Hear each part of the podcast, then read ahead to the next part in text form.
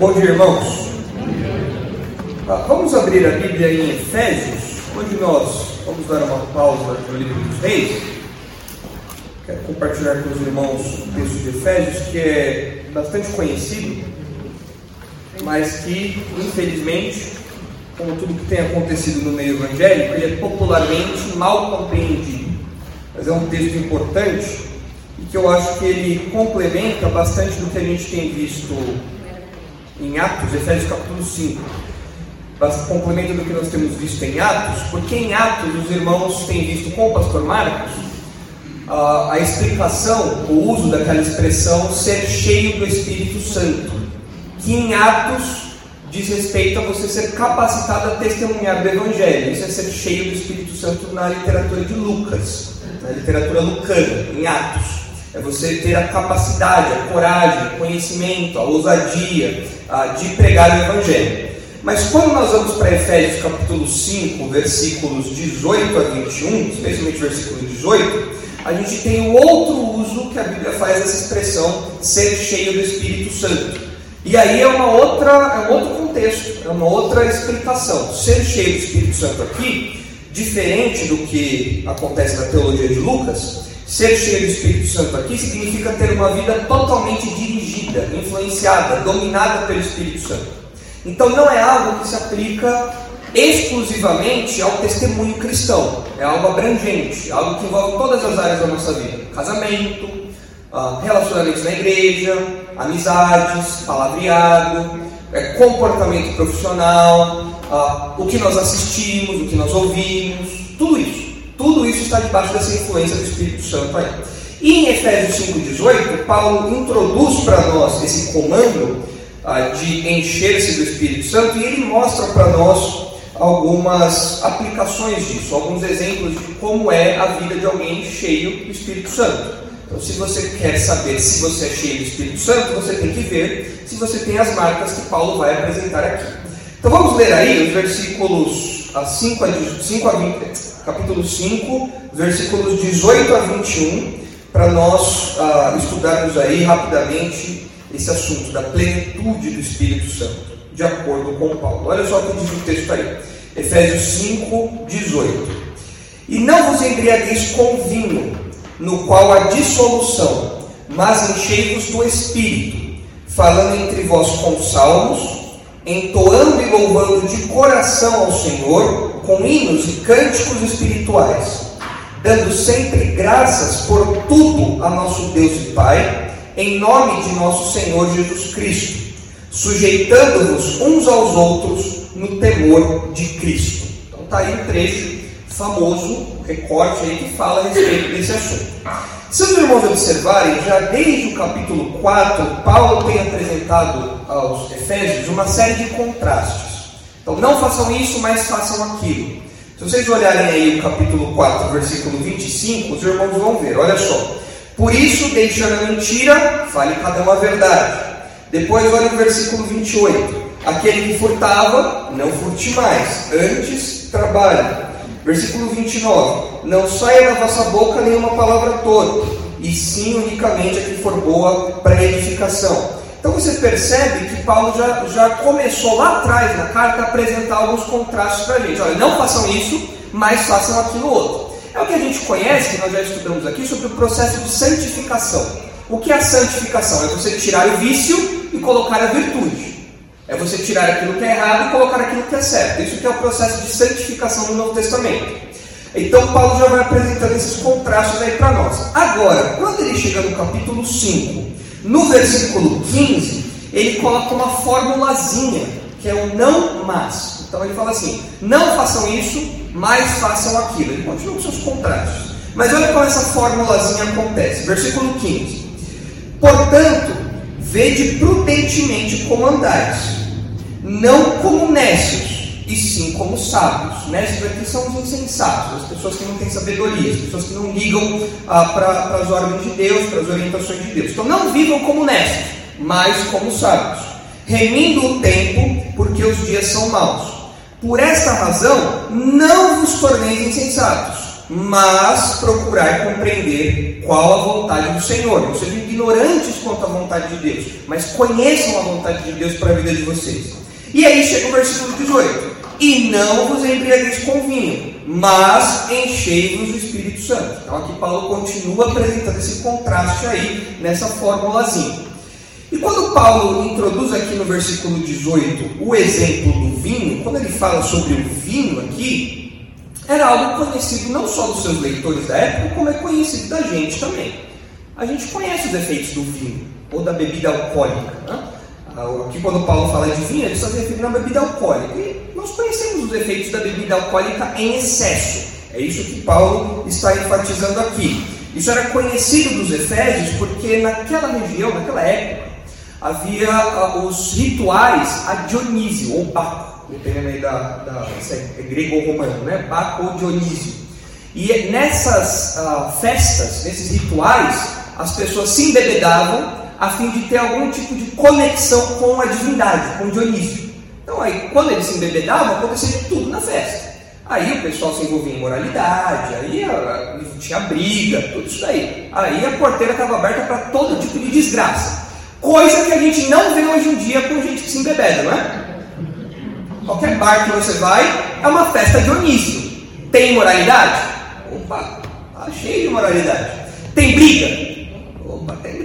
Tem jeito. Então, os efeitos, a, a, a, o resultado da bebida alcoólica em excesso, o resultado da embriaguez, é algo conhecido não só daqueles dias, é conhecido pela gente também. A gente consegue perceber isso quando a gente passa aqui na Avenida 9 e a gente vê os jovens se embriagando, enchendo a cara. É algo que nós conhecemos e era conhecido naqueles dias também. E Paulo fala no versículo 18 que esse, é, essa embriaguez ela leva à dissolução. Tem alguma versão diferente aí na Bíblia de vocês? Provavelmente alguma tradução vai trazer outra palavrinha. Na minha está dissolução. Tem alguma diferente? Como? Devassidão, tem uma outra? Desgraça. Descontrole e libertinagem, como? Desgraça. Desgraça. A ideia, essa palavrinha aí, ela tem esse campo bem aberto mesmo, mas são todas palavras feias, são palavras ruins. Então a ideia de um viver desregrado, de um viver devasso, de libertinagem, de uma pessoa que faz coisas que não tem proveito nenhum, nada. E de fato, a pessoa embriagada, ela faz alguma coisa útil? Nada, nada, não tem nada de útil viver embriagado. É só devassidão, libertinagem, é, imoralidade, tudo isso aí. Então isso era algo conhecido daqueles dias e é algo conhecido do no, dos nossos dias aí também.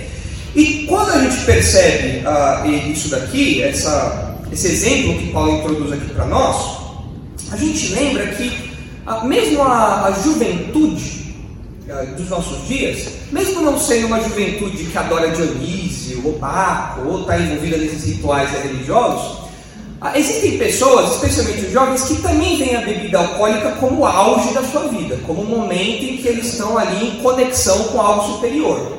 Então é aquele jovem que conta que caiu na sarjeta, nossa, eu bebi até cair, nossa, que legal e tal, como se aquilo fosse o ápice, o supra-sumo da experiência cotidiana dele. É, é o camarada que acha que aquilo que ele faz é o que todo mundo deveria fazer, porque ele tem um, uma espécie de conhecimento, uma espécie de relação, uma espécie de experiência que ninguém mais tem. O cara que bebe até perder a consciência, ele é para frente, ele é um cara que, nossa, ele atingiu um nível ali assim que as pessoas sóbrias não conseguem atingir.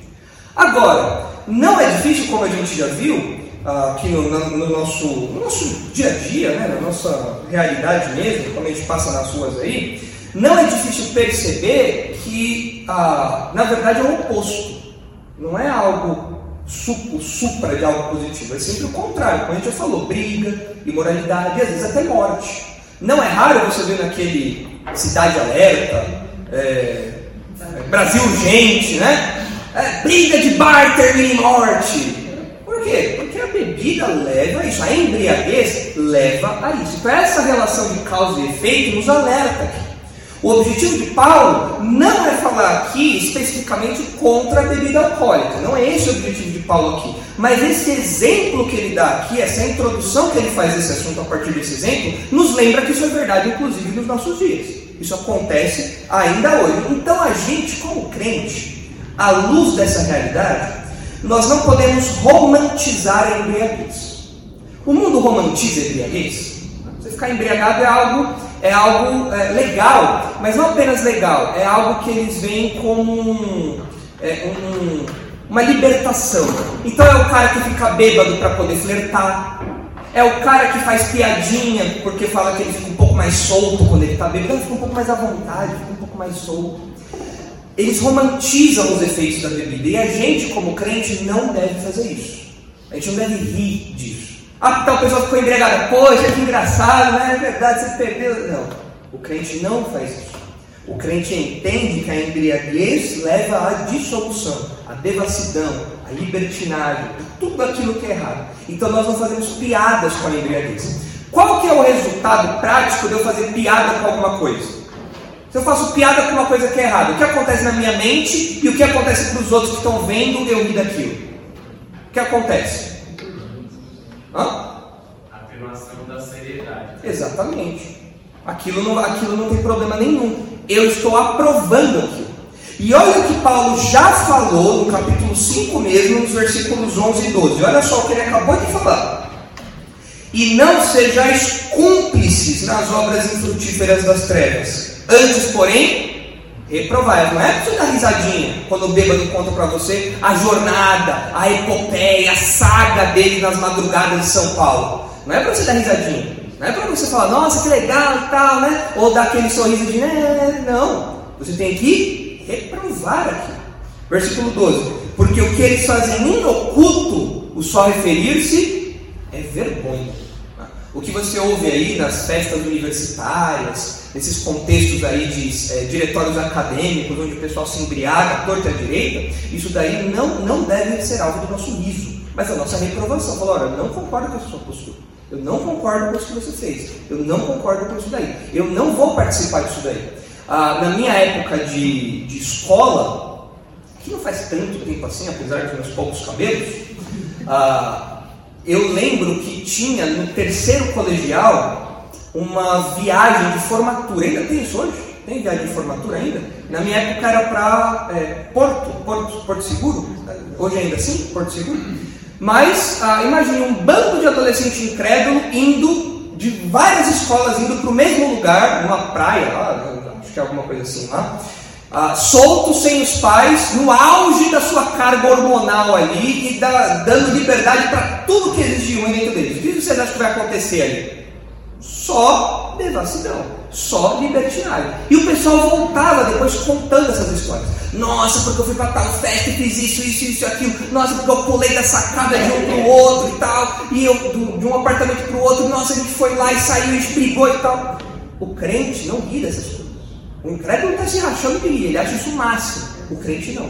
Porque o crente vê uma, a malignidade disso. E se eu rio disso, eu estou esvaziando o perigo daquilo, eu estou esvaziando a ameaça daquilo, eu estou esvaziando a gravidade daquilo. Então a gente tem que tomar cuidado, porque muitas vezes nós ignoramos um, um exemplo simples como esse aqui que Paulo dá, em nome de uma sociabilidade maior. Ah, eu não vou falar nada, mas eu vou dar uma risadinha, vou dar um sorriso amarelo, só para não ficar chato, né? Não, a gente não pode, é algo errado que essa causa e efeito é real. E o resultado disso é terrível.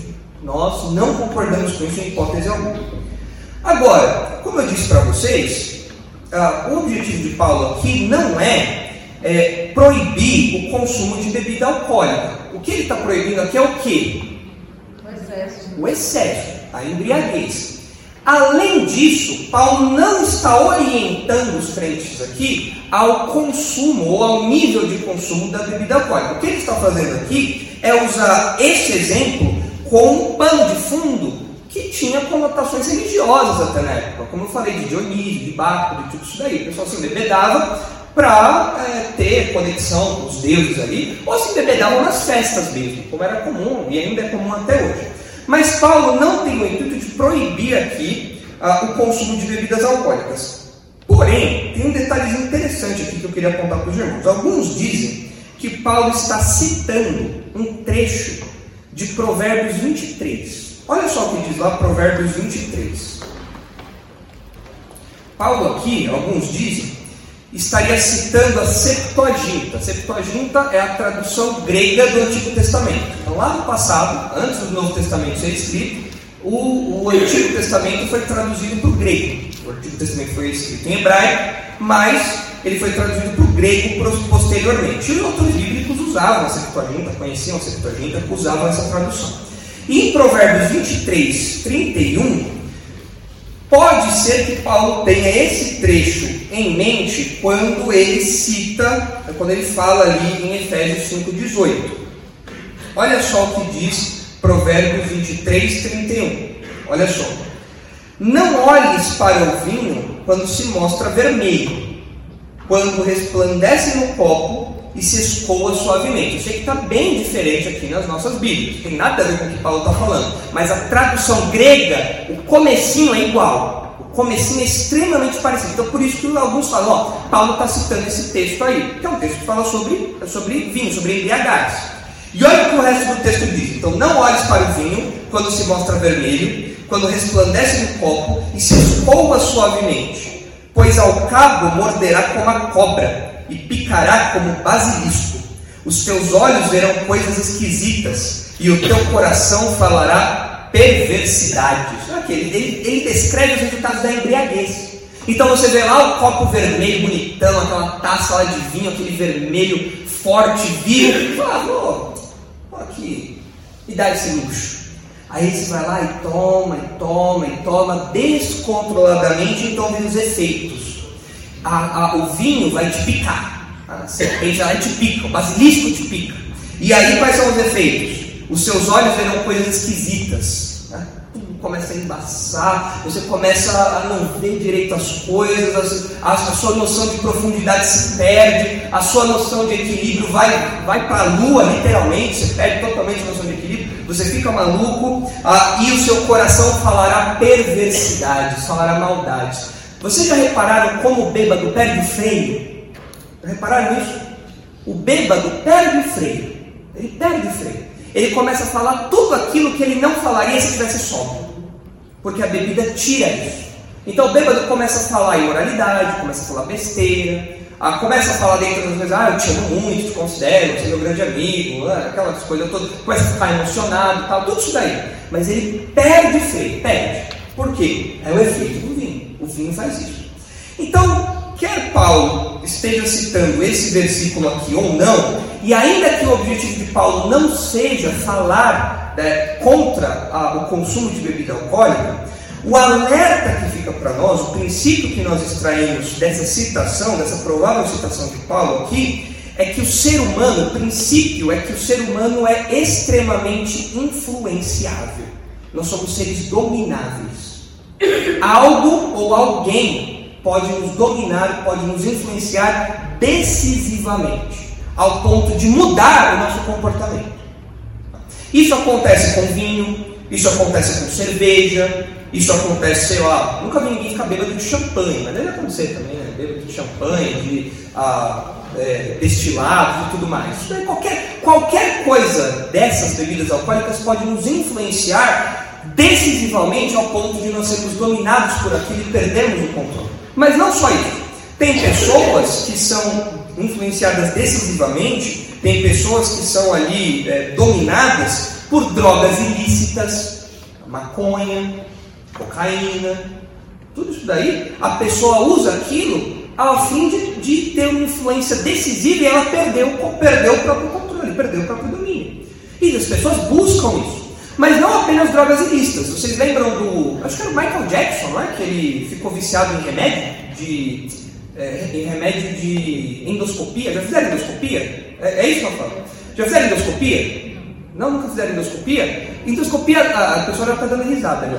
Porque o, a anestesia da endoscopia, irmãos, é, é uma coisa tão gostosa aquilo. É muito bom, é um sono delicioso. Nossa! Quando o médico fala que eu tenho que fazer endoscopia, eu vou feliz fazer endoscopia. Eu vou feliz, nossa, que legal, fazer endoscopia. É uma delícia aquela anestesia. E é legal porque você está lá, eles põem o acesso e vai falar, ó, conta de 10 a 0. Aí eu, eu das últimas que eu fiz, eu 10, 9, com um sorriso na cara e pago. É uma delícia. Fez pessoal com endoscopia já? Nunca fez? Ó, não está precisando, não? Não, é, é legal. Olha que pastor incentivando o vício, né? Uh, mas enfim, ou, tudo isso para falar que o Michael Jackson ficou viciado nisso. Uh, dizem, né? Acho que foi isso mesmo, né? Que ele ficou viciado nisso, ele não conseguia dormir direito, então ele começou a tomar tanto isso daí para dormir que isso acabou prejudicando o corpo dele. Mas, mas você vê que isso é o quê? É, é um reflexo simples uh, da verdade de que o ser humano é influenciado, de que o ser humano é dominável. Nós somos seres suscetíveis a esse tipo de coisa. Nós somos seres que somos dominados por bebidas, por drogas, lícitas ou ilícitas, por esse tipo de coisa. Então, esse princípio faz com que nós, como crentes, nós sejamos muito cautelosos e sábios. Nós não somos corajosos, assim, não, eu vou ver até onde é o meu limite. Aí, quando chegar no limite, aí eu paro. Não, o crente é assim. O crente não é assim. O crente não é aquele que vai até a beira do precipício, põe o pezinho ali para fora, é, aqui já não dá mais para ir, aqui eu paro. Não, o crente não é assim. O limite está ali, então eu vou ficar aqui atrás, eu vou ficar longe do limite. Porque eu sei que se eu passar um milímetro, eu posso ser influenciado decisivamente por aquilo, ao ponto de eu perder o meu domínio, ao ponto de eu perder o meu, o meu controle. Eu não vou fazer isso. Eu não vou testar os meus limites. É jovem que gosta de testar limites, né? Deixa eu ver até onde eu consigo ir sóbrio. Deixa eu ver até onde eu consigo ir sem me prejudicar. E aí é claro que, não conhecendo os limites, geralmente você passa, você avança. Não tem jeito. Então o crente não é assim.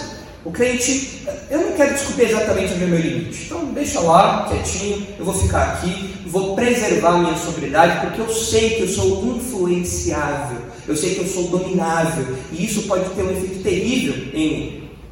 O crente não menospreza as suas fraquezas, Olha, eu, eu sei que eu, eu tenho uma. Já tive um histórico, a pessoa incrédula, né, que se converte depois de uma vida de bebida, ele sabe que ele tem fraqueza para bebida alcoólica, ele sabe que ele tem uma tendência a se entregar a isso. Então o que, que ele faz?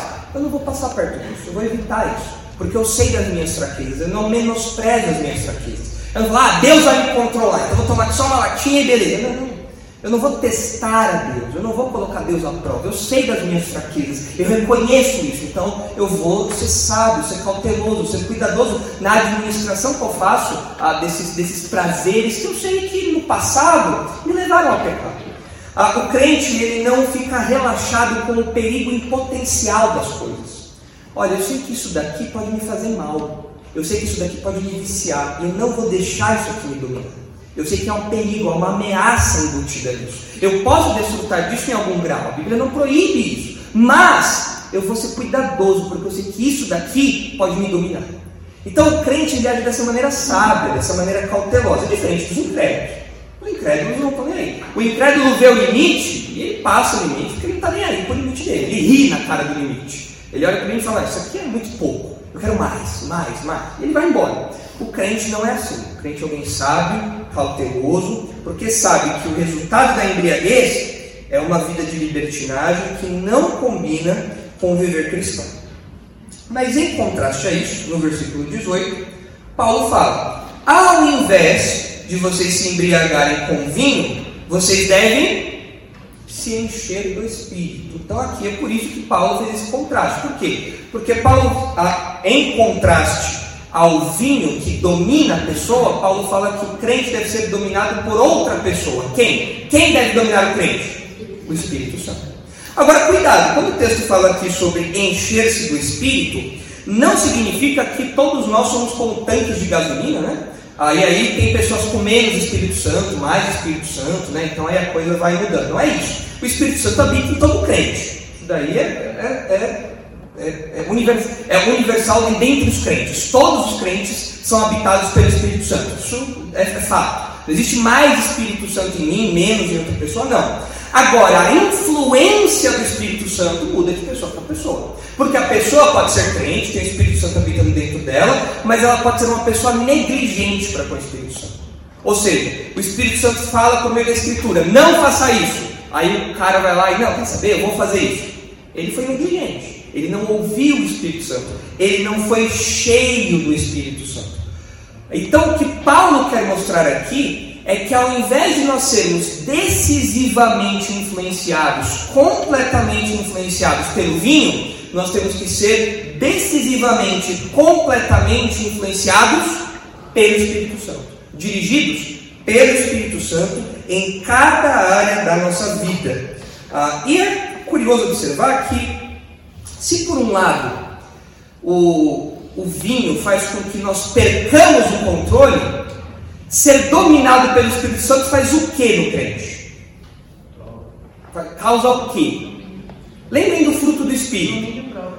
Domínio próprio, exatamente. É, um, é, um, é, uma das partes do fruto do Espírito: amor, alegria, paz, humanidade, benignidade. E aí você tem lá no meio dessa lista domínio próprio. Por quê? Enquanto o vinho faz com que a gente perca o controle, o Espírito Santo faz com que nós nos mantenhamos conscientes, com discernimento, com uma mente ativa, funcionando, sem, sem, sem é, perder as rédeas das nossas ações. Interessante ao observar isso aqui, o crente é alguém que quanto mais ele é influenciado pelo Espírito Santo, mais disciplinado, mais atento, com mais discernimento ele vive. É impressionante isso. A gente está acostumado a ver, por conta do pentecostalismo, a ideia de ser cheio do Espírito Santo como alguém que faz o quê? Utopia, cai no chão, começa a ficar falando palavras sem sentido, vive em transe, deita no chão e começa a ficar assim, pare, parecendo drogado. E eles falam: não, isso é ser cheio do Espírito Santo. Ou seja, é uma pessoa que não tem controle de si. Mas o que a gente vê aqui no contraste de Paulo é que se o vinho faz com que eu perca o controle, o Espírito Santo faz com que eu tenha controle, eu tenha discernimento, eu saiba o que eu estou fazendo, eu tenha domínio próprio. Então nós, como crentes, não somos pessoas que vivem em transe, né? perdendo o controle. Ao contrário, o domínio do Espírito Santo faz com que nós sejamos cada vez mais conscientes das nossas ações em todas as esferas da nossa vida: no trabalho, em casa, na família, ah, na, na, na escola, na faculdade, nas nossas amizades, tudo isso. Tudo isso, cada vez eu tenho mais discernimento. Eu consigo cada vez mais a, a, ver aqui o que é certo e o que é errado, qual é a vontade de Deus e qual não é a vontade de Deus. Aquelas situações difíceis, muitas vezes que a gente não consegue discernir exatamente aquilo que é a vontade de Deus, a, a influência decisiva do Espírito Santo me habilita a perceber aquilo. Fala, olha, aqui agora eu consigo ver, isso daqui não agrada a Deus. Ah, então nós não somos pessoas descontroladas, ao contrário, nós somos pessoas que têm muito controle porque ah, o Espírito Santo nos domina. E nota, não significa ser controlado pelo Espírito Santo, não significa que nós somos pessoas ah, que são marionetes divinas. Ah, o Espírito Santo nos controla e eu não tenho vontade, não tenho desejo. Não, não é isso. O que nós aprendemos na influência do Espírito Santo na nossa vida, na soberania de Deus, inclusive nessa área, é que o Espírito Santo trabalha nas nossas vontades, trabalha nos nossos pensamentos, trabalha nos nossos desejos, de modo que aquilo que eu penso passa a ser alinhado com o que Deus quer. Aquilo que eu desejo passa a ser alinhado com o que Deus quer. É um trabalho interior. O Espírito Santo vai moldando a minha mentalidade, moldando a minha mente, moldando os meus pensamentos e os meus desejos para ser alinhado com a vontade de Deus. E então, nós chegamos aí nos versículos 19 a 21, que é onde eu quero me concentrar com os irmãos. Nos versículos 19 e 21, nós temos aí uma série de particípios, no grego seriam particípios aí. Aqui nas nossas traduções foi colocado como gerúndio. O que é o gerúndio? É o que o pessoal do telemarketing usa bastante. Vou estar te transferindo. Tá? Isso é o gerúndio. Ah, é essa, essa ação contínua aí, né? Então olha ali. Quais são os gerúndios que aparecem aí? Versículo 19. Quais, qual é o primeiro gerúndio que aparece aí? Falando. Falando. Qual é o segundo gerúndio? Aí o segundo e o terceiro aparecem juntos. Qual é o segundo e o terceiro aí? Entoando e louvando, certo? Versículo 20, qual que é o gerúndio aí? Dando sempre graças, né? dando graças. Ah, na nossa tradução aí ficaram duas palavrinhas, né? dando graças. Versículo 21, qual é o gerúndio aí?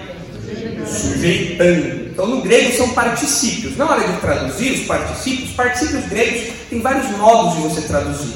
Então, às vezes, como o tradutor ele não quer se comprometer a interpretar o texto, ele coloca no gerúndio, muitas vezes. Ele fala, ó, isso daqui é meu, vou colocar no gerúndio porque aí você pode aplicar, é, interpretar do jeito que for melhor aí, de acordo com o trabalho exegético. Então aqui você tem esse gerúndio, versículo 19, falando, entoando e louvando, versículo 20, dando graças, e versículo 21, sujeitando-vos. E esses gerúndios, eles mostram o resultado. É isso que Paulo quer mostrar aqui. Como é uma vida cheia do Espírito Santo? Porque ele fala assim, enchei-vos do Espírito, e aí vem os gerúndios, falando, entoando, louvando, dando graças, sujeitando. Esses gerúndios, então, são explicações do resultado de ser cheio do Espírito Santo. O que Paulo está mostrando aqui para a gente é assim: olha, se você quer ter uma vida cheia do Espírito Santo, as expressões dessa vida cheia do Espírito Santo são essas daqui. O quadro, o, o, o, as, as marcas, as características de uma vida cheia do Espírito Santo está nesses gerúndios aqui. Está nessas expressões aqui dos versículos 19, 20 e 21. Então eu coloquei aqui três características de uma vida cheia do Espírito Santo. É fácil perceber isso. Em primeiro lugar, versículo 19, é o louvor sincero. Se vocês repararem, no versículo 19, tudo gira em torno aí do que nós falamos, especialmente do que nós louvamos. Está relacionado ao nosso louvor a Deus. Tanto que fala de salmo, hino, a gente vai falar daqui a pouquinho. Então, a primeira marca, a primeira característica de uma vida cheia do Espírito Santo é o louvor sincero. Segunda característica de uma vida cheia do Espírito Santo é a gratidão constante. É fácil perceber isso no versículo 20. Dando sempre graças a Deus por tudo. Então está aí a gratidão constante.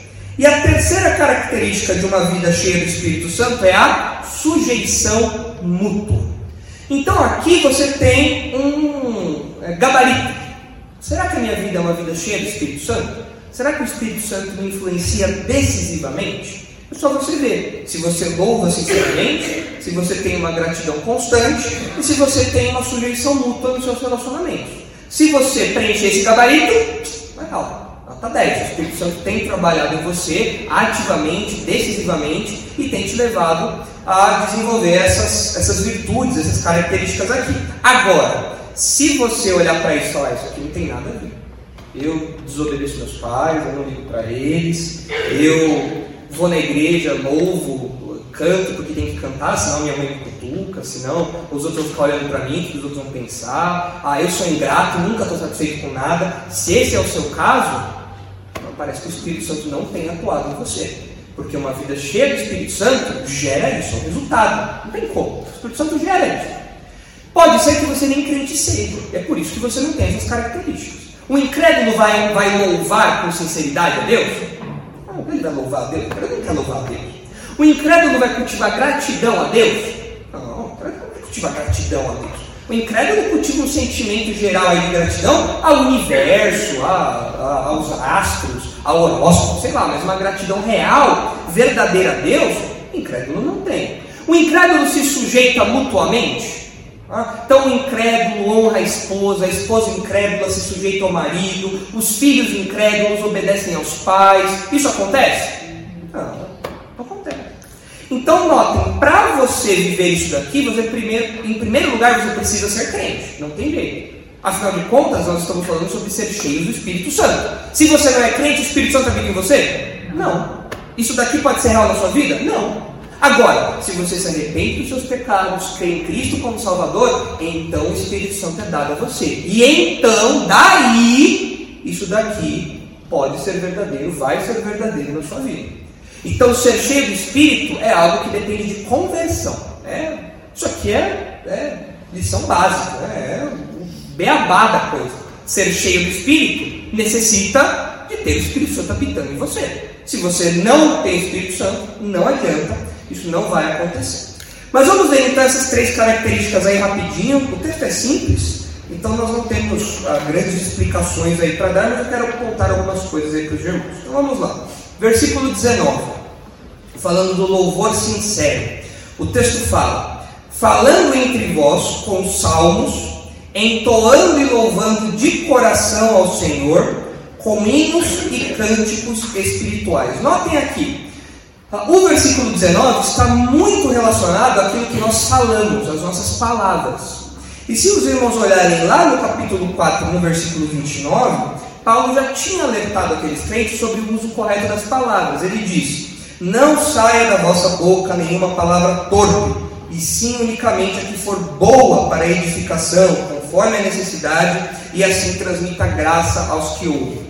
Então, ao invés de nós usarmos a nossa boca para aquilo que é errado, nós temos que usar a nossa boca para aquilo que edifica. E é um contraste, de novo, entre a bebida e o domínio do Espírito Santo. O bêbado, ele não fala coisas proveitosas. O bêbado usa as palavras dele para brigar. O bêbado, embriagado, usa as palavras dele para ofender. O bêbado, embriagado, ele, ele, ele, ele ah, tem aqueles discursos lá vazios que não significam nada. Em contraste com isso, o crente, dirigido pelo Espírito Santo, não. Ele usa as palavras dele para edificação alheia, como o texto diz aqui. Aquilo que é propício, adequado, aquilo que edifica aos irmãos. Nós temos falado em Tiago, nós falamos na, na última exposição que fizemos em Tiago, como a Bíblia eh, valoriza, como a Bíblia se dedica a falar do uso que o crente faz das palavras. O crente é muito cuidadoso com aquilo que ele fala, porque isso é, é, é, uma, é um privilégio que Deus compartilhou conosco. Como foi que Deus criou o universo? Por meio de que Deus criou o universo? Por meio da palavra. Lá em Gênesis nós vemos que Deus disse: haja luz, e houve luz. E Deus compartilhou conosco esse privilégio de falar, de se comunicar por meio de palavras. Então o crente tem muito cuidado com isso. O crente é alguém que se preocupa muito com isso. O crente não tem uma língua descuidada, que fala qualquer coisa, que fala sem pensar. Não! Falar é um atributo santo que o próprio Deus tem e que compartilhou com a gente. Então nós nos preocupamos com isso. E uma vida dirigida pelo Espírito Santo é marcada por um palavreado santo. É marcado por um conteúdo e por formas de se expressar santas também. E quando nós olhamos aí para essa, essa comunicação bíblica, Paulo cita ah, um pouco do conteúdo dessa comunicação. Ele fala que a nossa comunicação tem que ser preenchida com o quê? Paulo usa aí três palavrinhas. Quais são essas três palavrinhas que aparecem aí no versículo 19? Nós temos que nos comunicar com que conteúdo? Três palavrinhas aí. Em primeiro lugar, salmos. Depois, hinos. E depois, cânticos espirituais. Então significa que o crente tem que viver num grande musical, não é? Ó oh, irmão, bom dia, você, seja bem-vindo. Ah? Ah, eu me lembro de uma, uma igreja que eu fui visitar uma vez, e é comum em algumas igrejas o, você ter uma musiquinha de boas-vindas, né? Eu sempre achei aquilo muito constrangedor. E uma vez eu fui numa, numa igreja pentecostal e eles começaram a cantar Visitante, seja bem-vindo, né? Mas aí eles fizeram uma, uma adaptação e aí em determinado momento o pastor fazia um solo. E eles falavam, e agora é a vez do pastor. E aí o pastor começava a cantar. Senhor. E o pastor pegava o microfone e começava a fazer um solo. Então é isso que o texto está falando, não é? A gente tem que viver no musical, high school musical, é isso? Não, não é isso que o texto está falando. O que o texto está falando aqui é que o conteúdo das nossas palavras tem que ser dirigido por essas expressões de louvor aqui, pelos salmos, hinos e cânticos espirituais. Então, o que, que, o que Paulo quer dizer? Os salmos nós conhecemos. O que, que são os salmos? São, é, são as poesias instrumentalizadas do Antigo Testamento. Nós conhecemos isso. E isso fazia parte do culto judaico, era conhecido dos judeus. Então, a, em cada ocasião, os judeus entoavam salmos específicos. Ah, isso daí era conhecido de todo mundo. E isso moldava não apenas a liturgia do povo, nas suas reuniões solenes, nos seus rituais, mas isso também moldava o modo do povo pensar. Por exemplo, ah, quando Jonas é engolido pelo peixe, o que, ele faz? No capítulo 2 de Jonas, ele ora. Mas não já repararam que a oração dele é em formato de um salmo? Ele ora um salmo. Por que, que Jonas ora um salmo? Ele até cita alguns trechinhos de salmo. Por que, que ele ora um salmo? Porque a mente dele é influenciada pelo quê? Pelos salmos que ele conhecia. Então, nós como crentes, nós devemos ter uma linguagem, um jeito de falar, de pensar, influenciado, moldado pelos salmos também. Nós falamos isso. Nós devemos uh, ter uma, um, um, um linguajar, um conteúdo, um modo de pensar influenciado pela palavra de Deus. Então, os salmos nós conhecemos aí. É a poesia inspirada por Deus e instrumentalizada ali no Antigo Testamento. E os hinos? Os hinos ah, não era cantor cristão, né? Inário para o culto cristão, harpa cristã, não era isso. Isso aí são coisas recentes. Ah, quando eu falo aqui sobre hinos, ah, possivelmente a igreja, logo muito, muito cedo, desenvolveu o hábito de criar ah, pequenas, ah, pequenos inectos que exaltavam a Cristo, que exaltavam a ação de Cristo em favor dos crentes. Por exemplo, olhem lá, é 1 Timóteo 3. É um possível exemplo aí desse hino. E o que acontecia? Isso era conhecido entre os crentes. Né? Isso acabava se espalhando. Em 1 Timóteo 3, a gente vê isso, olha só. 1 Timóteo 3,16.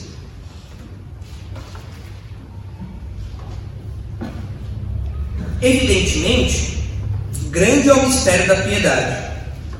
Aquele que foi manifestado da carne foi justificado em espírito, contemplado por anjos, pregado entre os gentios, crido no mundo, recebido na glória. Aí você fala, nossa pastor, mas por que isso aqui é um hino?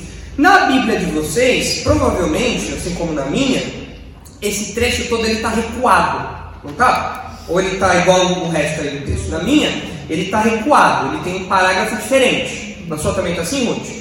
Tá, tá, na, na, dos irmãos também está assim, tem um, um, parágrafo diferente. Por quê? Porque os editores da Bíblia entenderam que isso era um ineto, isso era um hino que era entoado nas igrejas e que Paulo cita, Paulo se apropria desse hino para enfatizar aquilo que ele está falando, para reforçar aquilo que ele está falando. Então é algo que já era cantado, que já era conhecido dos crentes, ele pega aquilo e coloca aqui. E tem vários, no Novo Testamento tem vários direitos que mostram aí a ação de Deus, a ação de Cristo especialmente, a obra de Cristo e o louvo ao que Jesus fez. Então esses são os hinos aí.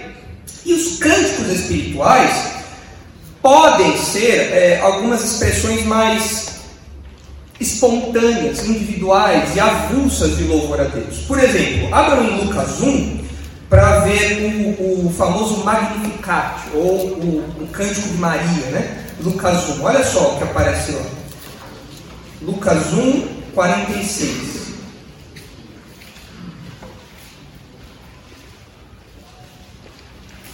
Olha só. O Cântico de Maria, o Magnificat, como é conhecido. Olha só. Então disse Maria. Aqui, é, o que Maria vai falar na sequência é provavelmente um, um, um exemplo de, desses cânticos espirituais. É quando o indivíduo exalta a Cristo, a Deus, por algo que foi feito na vida da pessoa, na vida dele. Olha só. A minha alma engrandece ao Senhor e o meu espírito se alegrou em Deus, meu Salvador porque contemplou na humildade da sua serva. Pois desde agora todas as gerações me considerarão bem-aventurada, porque o poderoso me fez grandes coisas. Santo é o seu nome. A sua misericórdia vai de geração em geração sobre os que o temem. Agiu com o seu braço valorosamente. Dispersou os que no coração alimentavam pensamentos soberbos.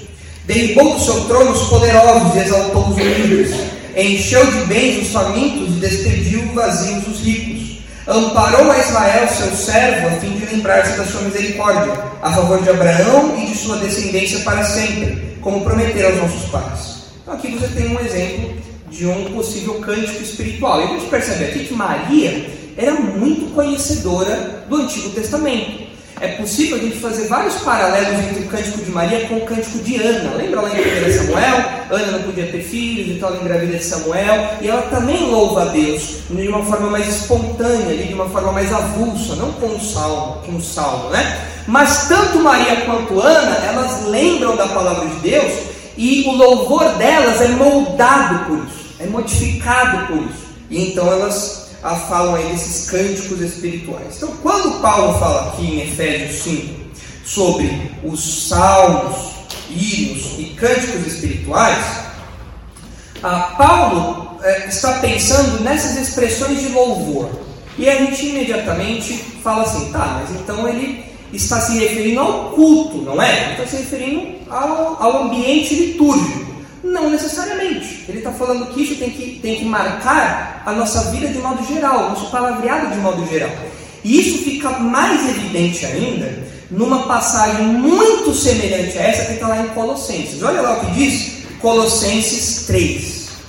Se você olhar Colossenses e Efésios, você vai reparar que tem muita coisa semelhante, muita coisa parecida. Ah, e em Efésios 5, que a gente leu aí agora, fala aí também dos, dos salmos, hinos e cânticos espirituais, que Paulo repete em Colossenses 3, mas ele associa isso a outras ações que nos ajudam a entender o caráter mais geral disso. Paulo não está falando aqui só de igreja, do que você tem que fazer aqui na igreja. Paulo está falando de como isso tem que reger a sua vida. Olha só Colossenses 3,16. Olha aí. Habite ricamente em vós a palavra de Cristo. Instruí-vos e aconselhai-vos mutuamente em toda sabedoria, louvando a Deus com salmos e hinos e cânticos espirituais com gratidão em vosso coração. É parecido ou não o que ele falou? Bem parecido, né? Muito parecido. Mas tem duas palavrinhas aí que não tem lá em Efésios e que nos ajudam a entender o uso prático dos salmos, hinos e cânticos espirituais. Quais são os dois verbos que aparecem aí? Instruí-vos e aconselhai-vos. Ou seja, aquilo que nós temos na palavra de Deus, lembra, naqueles dias eles não tinham a Bíblia fechadinha como a gente tem hoje aqui. Eles tinham os salmos, que era a palavra de Deus, eles entendiam os hinos como uma expressão da obra de Deus e tudo mais. Então eles usavam isso como fundamento para o louvor deles, como fundamento para o modo deles pensarem, como fundamento do modo como eles se expressam. E nós, como crentes, usamos a palavra de Deus, nós nos instruímos e nos aconselhamos baseados na palavra de Deus. Então, na prática, isso significa o quê? Aqui a nossa mente é tão regada, ela tem que ser tão regada pela palavra de Deus. Ser dirigido pelo Espírito Santo significa ter uma mente tão regada pela palavra de Deus que nós mutuamente nos instruímos e aconselhamos, influenciados decisivamente pela palavra de Deus. Irmãos, a coisa mais triste que eu vejo na internet é crente aconselhando com frase de efeito ou com frase de coach. Então, você vê aquelas frases ridículas, Deus ajuda quem sempre madruga, é, e, por aí vai, né? essas coisas ridículas aí. Mas o crente fala, não, tem sabedoria nisso daí. Eu acho que isso daí é muito bom, isso daí, isso daí é sábio mesmo. Se não vai pelo amor, vai pela dor. Onde está isso na Bíblia? Não é de amor pela dor, não. Ah, são, são jargões que o meio evangélico adotou e as pessoas aconselham baseados nisso.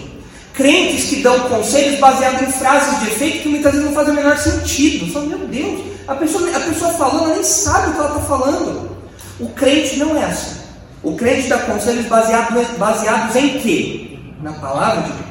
O que não significa necessariamente que você vai viver uma metralhadora de versículo, né? Você está conversando com a pessoa, irmão, blá, blá, Efésios tal, Colossenses tal, vai metralhando. Não é isso. É que no nosso modo de se expressar, naturalmente os versículos vão se entremeando. Você vai falando fundamentado naquilo. E quando você vê, você está reproduzindo o texto bíblico sem a referência. Então você está falando, irmão, Deus, Deus sabe de todas as coisas. Isso é verdade. Deus é soberano, Ele sabe de todas as coisas. Irmão, olha, você está preocupado com o seu cabelo que está caindo, mas Deus conhece cada fio de cabelo da nossa cabeça. Ele, ele, ele sabe disso. Ele conhece isso, ele, ele conta, ele sabe quantos fios aí. Eu também sei que dá para contar na sua cabeça. Mas Deus sabe quantos fios de cabelo tem aí. Então não fique ansioso pela sua vida, não fique ansioso, preocupado com as coisas do amanhã. Deus cuida, ó, vivam hoje, amanhã Deus proverá o pão de amanhã. Ó, eu não citei o versículo, mas os irmãos sabem a que eu estou me referindo. Eu estou me referindo às palavras de Jesus contra a ansiedade.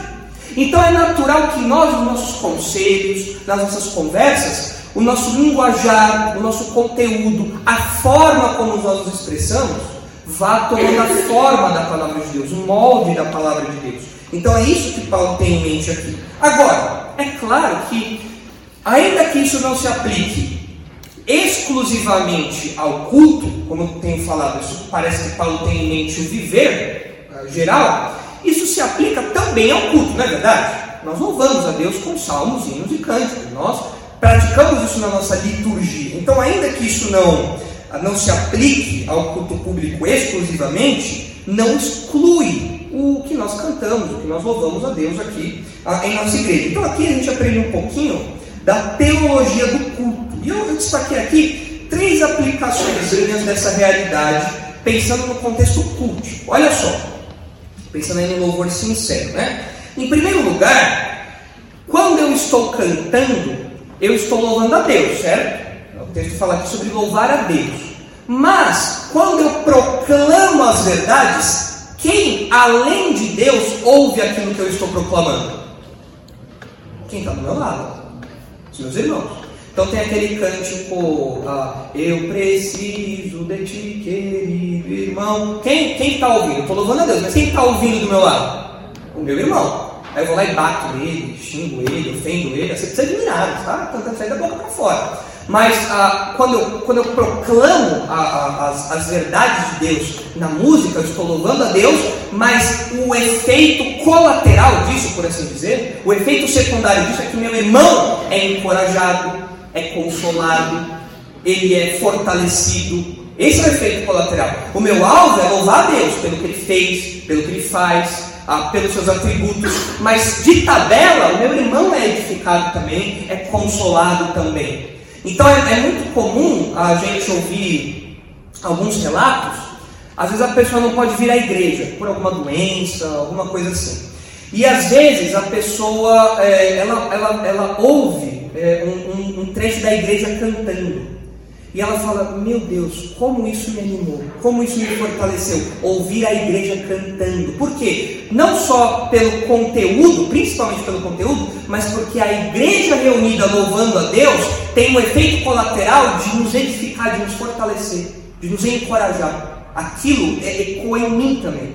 Então a gente ah, deve é, se preocupar com aquilo que cantamos Primeiramente pelo louvor a Deus, mas porque isso tem um efeito também nos nossos irmãos. Isso tem um efeito colateral.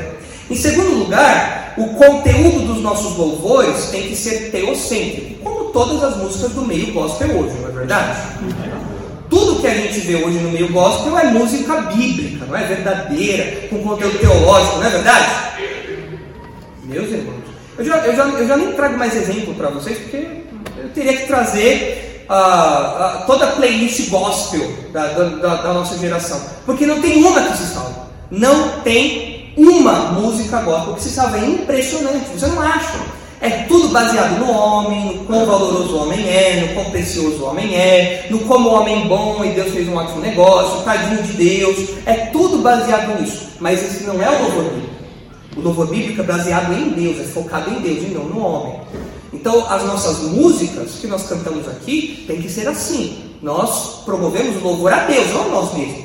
Por isso que há uma, toda uma curadoria no que nós cantamos. O Daniel é muito zeloso com isso. Ah, o pastor Isaac, que dirige aí também a área musical da nossa igreja, há uma preocupação para que nós respeitemos esse princípio bíblico aqui. Para que esse, esse, esse, esse valor seja preservado, que nós cantemos aquilo que exalta a Deus que é focado em Deus, no que ele fez, no que ele faz pelo seu povo. Em terceiro lugar, o texto fala aí para nós que o nosso louvor tem que ser de coração, né? O texto diz: louvando de coração ao Senhor. Ou seja, aquilo que nós cantamos pode ser mecânico, só uma repetição vazia? Agora, isso é um desafio, não é verdade? Nós, que, que que nós cantamos aqui por último agora, Daniel? Foi como? Crer e observar. Crer e observar é, tudo quanto ordenar. O fiel obedece ao que Cristo mandar. Você cantou isso daí. Você cantou isso de coração? O fiel obedece ao que Cristo mandar. É, mas aquela coisa lá, Jesus, aquilo ali, eu acho que eu vou precisar deixar aquilo de lado, né? Porque é meio difícil, né? Crer e observar tudo quanto ordenar. Então, quando nós cantamos, tem que ser sincero. É por isso que ah, algumas vezes quando nós abrimos aqui o nosso culto, é, nós oramos para que Deus nos dê um coração sincero naquilo que nós cantamos, porque é muito fácil nós incorrermos numa adoração mecânica, numa adoração que não é reflexo é, do nosso coração, de algo que vem de dentro para fora. Mas nós temos que pensar, poxa, o que é isso que eu estou cantando? Eu estou cantando isso com verdade? Eu estou cantando isso com sinceridade. Usa, Senhor, todo o meu ser para ter um louvor. Assim, usa todo o meu ser, menos a minha boca, porque eu quero continuar sendo boca suja. Não. Eu tenho que ser sincero. Tem, tem que ser é um compromisso integral. É algo que vem de dentro para fora. É algo que nasce lá no interior do meu ser e que se expressa de modo completo, que domina tudo do meu ser. Então essa deve ser a nossa adoração, nosso louvor também. Um louvor de coração. Certo? Então esse é o primeiro ponto aí. Uma vida cheia do Espírito Santo é uma vida que ah, tem aí como característica o louvor sincero. Ah, isso nas suas palavras, isso naquilo no, nos seus relacionamentos, né, que mostra aí como nós falamos, ah, e também naquilo que nós fazemos aqui na igreja, né, quando nos reunimos para cultuar a Deus. Segunda característica aí, no versículo 20, é a gratidão constante. Olha o que o texto diz aí. Dando sempre graças por tudo a nosso Deus e Pai, em nome de nosso Senhor Jesus Cristo. Bom, esse ponto aqui, irmãos, eu quero ser uh, breve porque nós já sabemos que a gratidão é uma ênfase bíblica. Há várias vezes o Novo Testamento fala sobre gratidão, sobre nós rendermos graças a Deus. Os salmos mesmo falam muito isso, sobre render graças a Deus.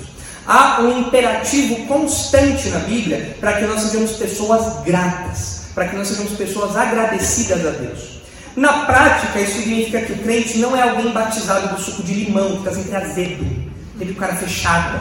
O crente não é alguém reclamão. O crente não é alguém sempre de mau humor, que está sempre de bico. Tem pessoas que entram na igreja, você vê aquela nuvem acompanhando a pessoa assim. Aquela nuvem de mau humor acompanhando a pessoa. Você vê a pessoa, a pessoa está sempre com a cara fechada.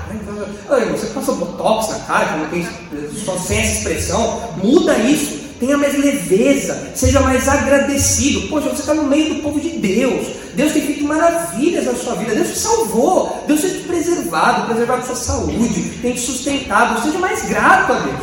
Mas nós, venhamos e convenhamos, nós temos uma grande tendência à ingratidão, não é verdade? Ah, a gente tem. Né? Ah, então, essa semana eu conversava com o pastor Isaac e eu falei, poxa, eu nunca ganhei um sorteio de mercado. falei para ele assim, Falei, poxa, eu vou lá, sempre gasto lá, preencho meus cupons lá e tem sempre lá o carrão lá. Quem me dera ganhar esse carro? 30 mil em compra. Eu falo, poxa, vou comprar bastante azeite aí agora. 30 mil em compras no mercado. Nunca ganhei um sorteio. Aqui na igreja tem gente que ganha um sorteio, né? O, o Eduardo e a Diana, eles ganharam mais um sorteio, né, pessoal? Ganharam carro, você tá aí, ó. Eu nunca ganhei, nunca ganhei nada, nem um parabéns no sorteio eu já ganhei. Eu falei, pastor Isaac, poxa, eu nunca ganhei nada. A gente, a gente é muito azarado. Ele falou, olha, cuidado. Ah, porque a gente não ganha nada, mas Deus tem nos dado muitas coisas. É verdade. Ah, nós temos uma tendência de reclamar mais do que agradecer. Nós temos o foco mais naquilo que nos falta do que naquilo que nós já temos, não é verdade? Então você sempre fala, poxa, eu estou precisando de alguma coisa, mas ninguém fala, nossa, que bom que eu tenho isso. Ninguém fala isso. Fala, nossa, estou precisando de uma coisa, estou precisando comprar tal coisa, mas você não vê o que você já tem e que já está ali abastecido, que você não tem mais necessidade daquilo. Porque nós temos uma, uma, uma tendência à ingratidão. O pecado faz isso na gente. Né? O pecado nos leva à ingratidão. Nós não rendemos graças a Deus, nós não somos agradecidos por causa do pecado. O pecado faz com que nós ah, não vejamos Deus como a fonte de tudo, como aquele que nos sustenta, como aquele que provê tudo que precisamos. Poxa, o próprio Jesus falou: Deus cuida de vocês. Vocês valem mais do que pássaros. Deus cuida dos pássaros, Ele vai cuidar de vocês. Confie nele. E isso deve gerar um, coração grato. Senhor, obrigado porque o Senhor tem me protegido. Ao longo dessa pandemia toda, não faltou comida na mesa. Ao longo desse período aí de mortes, de doenças e tudo mais, eu estou bem aqui, estou vivo, estou tranquilo. Graças, graças ao Senhor por isso. E isso deve, isso deve gerar gratidão em nós. Mas não, o crente é azedo, o crente é mal-humorado, o crente sempre reclama, sempre falta alguma coisa para o crente. Mas Paulo fala aqui que uma das marcas de ser dirigido pelo Espírito Santo é a gratidão. E olha as marcas dessa gratidão aí. Em primeiro lugar, ela é constante. O texto fala, dando sempre graças a Deus. Olha o que diz aí, Colossenses 4,2. Olha o que Paulo fala aí. Olha que interessante o modo como ele conecta perseverança, que tem a ver com essa constância, e ação de graças. Olha só, Colossenses 4,2. perseverai na oração. Colossenses 4,2. Ele diz: perseverai na oração. Ou seja, não, não desanimem na oração. Orem constantemente, batalhem por isso, se empenhem em orar o tempo todo. Orar não é algo fácil, é algo que nós desistimos. É como Pedro. Lembra de Pedro orando no Getsemane? Que, que Pedro fez? Jesus falou: Olha, meu coração está angustiado, orem aqui comigo. Aí Jesus se afastou. O que aconteceu com o Pedrão? Dormiu. Que amigo, hein? Então, Pedro, rapaz, tem um amigo como você, hein? Te contar, viu?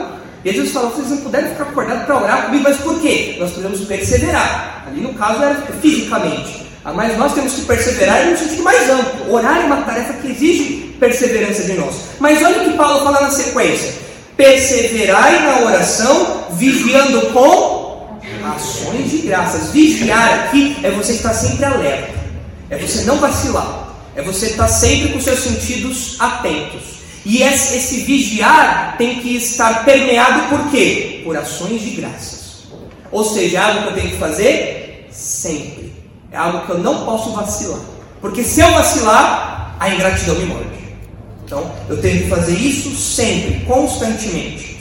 Além disso, o texto fala também que essa gratidão é abrangente. Porque o texto fala, dando sempre graças por tudo. Olha o que diz aí 1 Tessalonicenses 5. 1 Tessalonicenses, só virar um pouquinho as páginas da Bíblia. 1 Tessalonicenses 5,18, texto conhecido aí, no finalzinho da, da carta aos Tessalonicenses, olha o que Paulo diz: Em tudo dai graças, porque esta é a vontade de Deus em Cristo Jesus para convosco. Em tudo dai graças. Ah, mas como que eu vou, como que eu vou dar graças a Deus por uma provação que eu tenho passado? Ora, nós sabemos pela Bíblia que a provação nos aperfeiçoa que a aprovação é Deus trabalhando em nosso caráter, é Deus trabalhando diretamente aí nas, nas, nossas vontades, no modo como nós reagimos, é o Espírito Santo nos lapidando. E eu agradeço ao Senhor por isso. Deus está me disciplinando, eu sou grato, porque Deus não me abandonou. Deus está trabalhando em mim. Mesmo eu sendo um filho rebelde, às vezes não obedecendo, Deus me disciplinar deve ser algo da gratidão, deve ser é, é, a base da minha gratidão. Senhor, obrigado, porque o Senhor não me abandona. O Senhor continua trabalhando em mim, mesmo sendo cabeça dura desse jeito. Então a gratidão brota disso daí também. E Paulo fala: em tudo dai graças, porque esta é a vontade de Deus. A, a nossa gratidão também é teocêntrica, porque ela é focada em Deus. É uma gratidão que tem um alvo, é Deus. Ele fala, dando sempre graças por tudo a nosso Deus e Pai. E é também uma, uma gratidão consciente. Por quê? Ele fala que nós fazemos isso em nome de nosso Senhor Jesus Cristo. Em nome de Jesus, algo em nome de Jesus não significa que é uma frase mágica que a gente usa nas orações, né? Criança pensa que é assim, né? Qualquer coisa que ela falar, se ela colocar em nome de Jesus, amém no final, pronto. É a varinha mágica, não é isso? Quando nós fazemos algo em nome de Jesus, é como se nós estivéssemos representando o próprio Jesus. É como se Jesus estivesse, tivesse nos dado uma, uma, uma autorização para pedirmos algo em nome dele. Olha, então eu estou aqui agradecendo em nome de Jesus. Eu estou aqui representando o próprio Jesus. Então, por que, que isso mostra que a nossa gratidão deve ser uma gratidão consciente? Porque eu devo agradecer por aquilo que Jesus agradeceria. Jesus, é, por ser perfeito, nutre sem dúvida alguma a gratidão constante. Ele tem essa disposição constante. E eu faço isso em nome dele, como representante dele. Eu não posso, eu não posso falar em nome de Jesus e fazer algo diferente do que ele faria. Não pode acontecer. Olha o que diz lá, Colossenses 3,17. Olha como há uma outra semelhança aí entre os textos. Colossenses 3,17. Olha só. E tudo o que fizerdes, seja em palavra, seja em ação, fazei-o em nome do Senhor Jesus. Ou seja, tudo o que vocês fizerem, como igreja e como indivíduos, vocês vão fazer como representantes de Jesus. E quando vocês fizerem isso, o que vai acontecer? Dando por ele, graças a Deus, Pai. É o resultado, é render graças a Deus. É exaltar a Deus com uma postura de gratidão constante ali, porque estamos representando o próprio Jesus. Então, ter uma vida influenciada pelo Espírito Santo, dirigida pelo Espírito Santo, dominada pelo Espírito Santo, tem como característica o louvor sincero e a gratidão constante. E agora, a última característica que aparece aí é a sujeição mútua, no versículo 21. Olha o que diz aí, versículo 21. Sujeitando-vos uns aos outros no temor de Cristo. E esse último versículo serve como uma dobradiça para o que Paulo vai falar na sequência. Porque ele fala sobre sujeição mútua, e olha como ele começa o versículo 22. As mulheres sejam submissas. Então Paulo vai falar agora da submissão mútua, ou seja, daquela, daquela postura humilde que as pessoas devem ter de considerar sempre o outro superior a si e se sujeitar à ordem que Deus criou. Deus criou uma ordem na sua criação, Deus fez as coisas ordenadas, hierarquizadas. Existe uma ordem a qual o crente tem que se submeter. E Paulo usa aqui, essa palavrinha submissão, palavrinha hipotássio que ele usa, é essa ideia de uma, de uma, uma submissão, alguém que se coloca sobre a autoridade de outra pessoa. É isso. Ela era usada em alguns contextos militares também. E aqui Paulo fala da submissão aplicada a alguns grupos. Olha aí, não vamos ler o texto todo, mas acompanhem comigo. No versículo 22, nós temos as esposas. Então, se você quer saber se você casada é alguém dirigida pelo Espírito Santo, é só você ver como você trata o seu marido. Se você é submissa ao seu marido, se você ouve o que o seu marido diz, se você respeita o seu marido, se você ah, ah, obedece às instruções do seu marido, se você vê o seu marido como líder da casa, ou, se você, ou você acha que não, eu, eu deixo ele pensar que é o líder da casa, mas quem manda na verdade sou eu. Uma mulher briguenta, uma mulher rixosa, se você é desse jeito, você não tem praticado a submissão. Logo, você não tem sido cheia do Espírito Santo. Versículo 25. Quem é o alvo aí agora do versículo 25? Quem? Maridos. Opa, não fica só mulher, né? Tem, tem puxão de orelha para os homens também, né? Os maridos expressam a sua a submissão, por assim dizer. Pedro vai usar essa, essa relação quando nós amamos as nossas esposas como Cristo amou a igreja. Ou seja, é um amor sacrificial. Eu gosto muito de ver é, notícias eu gosto muito de assistir telejornal. Tô ficando velho. Já tô velho. Ficar vendo o preço do dólar, o preço do barril de petróleo, nem compro petróleo. Eu falo, nossa, o preço do petróleo tá caro, né? As besteiras que a gente faz quando fica velho. Mas eu gosto de ver noticiário, mas a Isabela não gosta de ver noticiário. Ela gosta. Eh, tem alguma mulher que gosta de ver noticiário?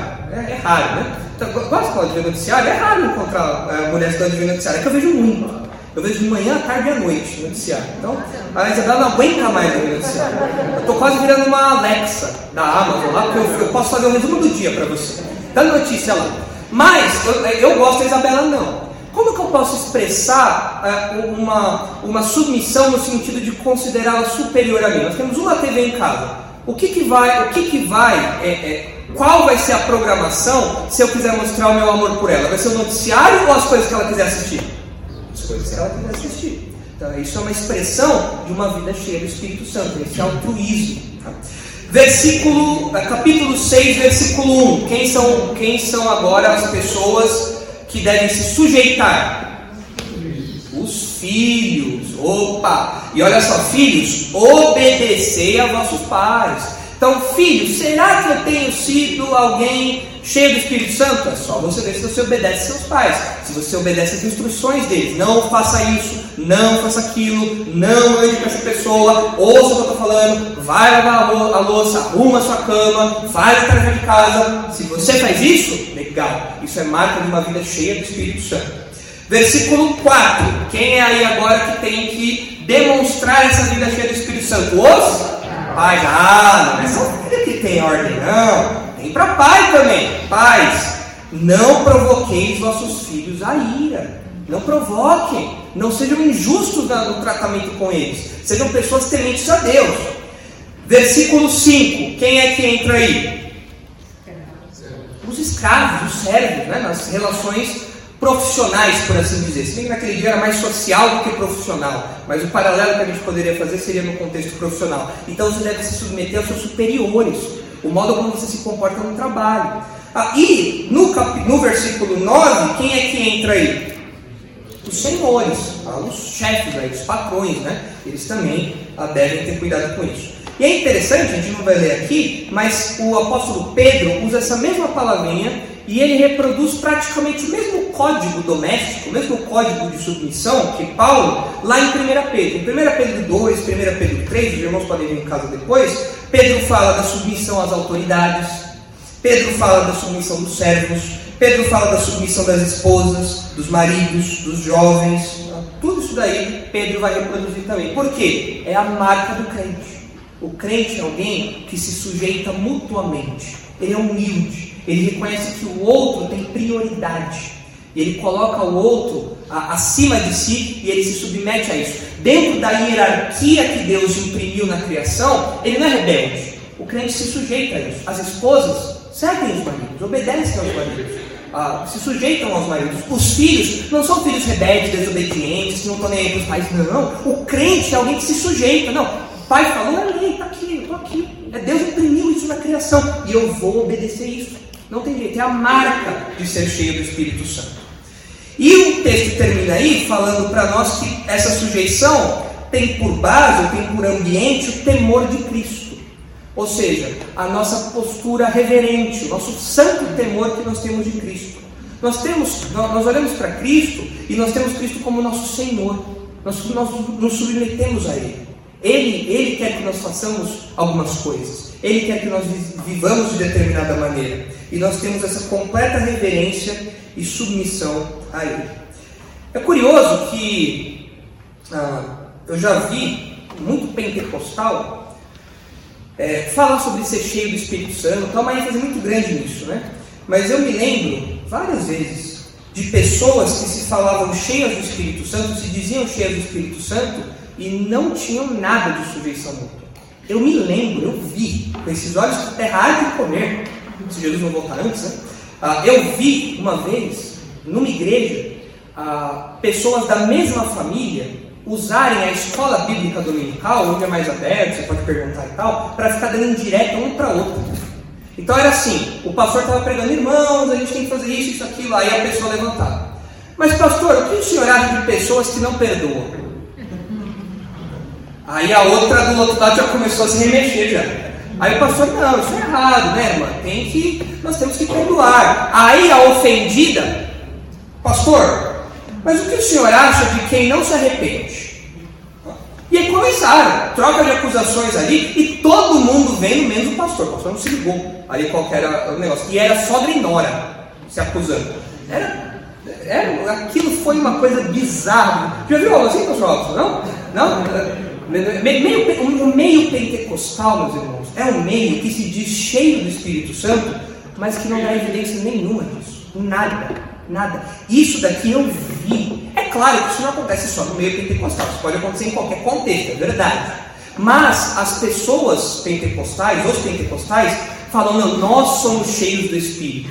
E vivem uma vida de acusações, de insubordinações. A mulher não respeita o marido, a mulher tem que ter mais autoridade que o marido, o homem não respeita a esposa, pisa na esposa, os filhos são uma vergonha para os pais, não obedecem aos pais. Isso não é, isso não é evidência de sujeição ao Espírito Santo, de ser cheio do Espírito. Ser cheio do Espírito envolve ter essa sujeição mútua.